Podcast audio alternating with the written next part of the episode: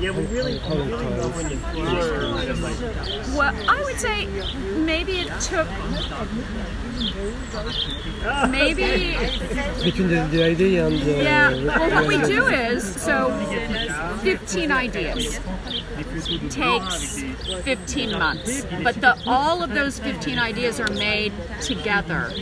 So we start with drawings and research, and then we and before before the picture. yeah, and then we move on to s- making the sets yeah, so it's the, amazing. a- and the props, and then we move on to photographing, and then we move on to re-photographing, getting it right, and then we move on to darkroom work, and then we move on to um, doing the darkroom work where we transform these from being individual images into um, the completed scenes that they are, and then we paint on them.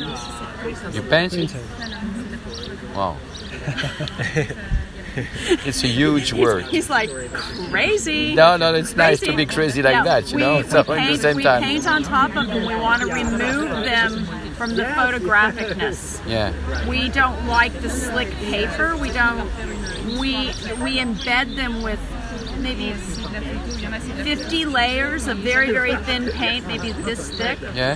very smooth, but in that process, we're able to make colors three dimensional, or the you know the, the sets themselves more three dimensional, and so it changes the um, the physical quality of the piece, but it, it changes how a person relates to it as well. It's almost like a talisman Yeah. instead of being just a two-dimensional print. Okay. Yeah, yeah. So, So, like, wh- Never Photoshop. so wh- now Photoshop, but none of these were done in Photoshop. This is all. Are these, Are these all collages? These are all collages? they're all photo. They're all uh, five to ten images that are collaged with paper negative in the dark Wow, room. Ah, well done. Wow, they're Pictures in wonderful. one. Five to ten. It depends on the 10, image. Um, Yeah.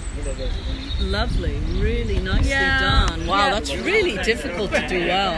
yeah. Wow. And this one's yeah, entitled but we didn't So know how to what- Mm. do Photoshop, and it didn't exist. So Ah, yeah. I know that's what you did. Well, you that's just what you do did. that. Yeah, yeah. So I what's your know. inspiration fundamentally? It's, it's a re- relation with poetry, with surrealism, with uh, yes, yes, with writing, yes, novels, yes, imaginary wa- la- Yes. uh, trip. yeah. Yeah. It's. It, I mean, we do a lot of research that is science based, that is um, that is based in various writers and artists that we're interested in. yeah. Um, religion, um, oftentimes current events as well. And so we we formulate all of our ideas based on a group of a, a body of research that we've done. And from that, we begin to do drawings.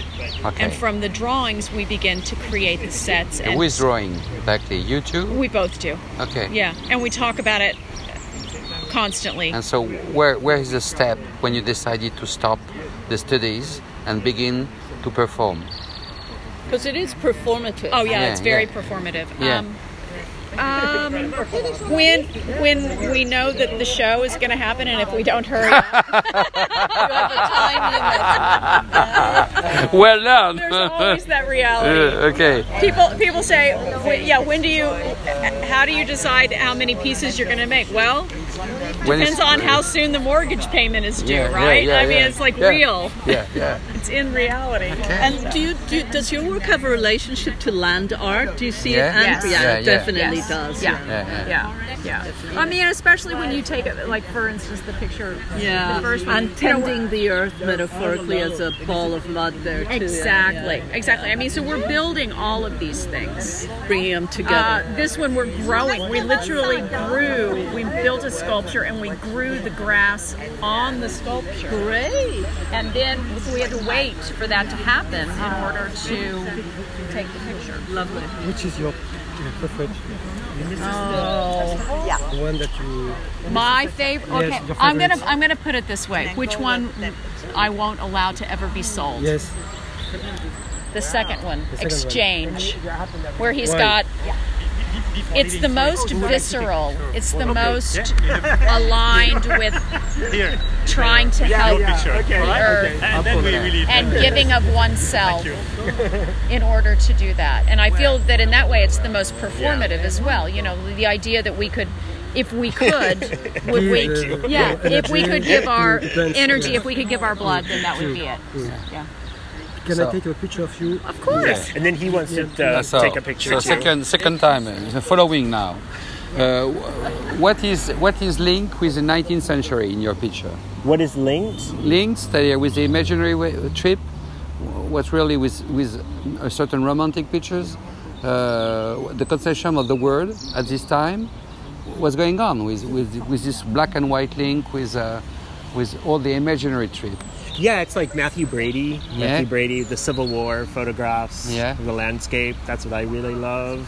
And just the overall kind of haunting kind of light and tone in 19th century imagery. I love that. yeah, because you Yeah. co- you are coming from this side in the Oh, same time, Totally. totally. yes, So yes. why are you coming from the 19th century No, we're not. Well, we were in this No, one. no, no, no, but no. in this- Because it's past and future. So these look apocalyptic and they reference the past as they're well. ancient So it's future. timeless. Okay. Yeah. In certain way, okay. Yeah. All right. Okay, okay. I take it.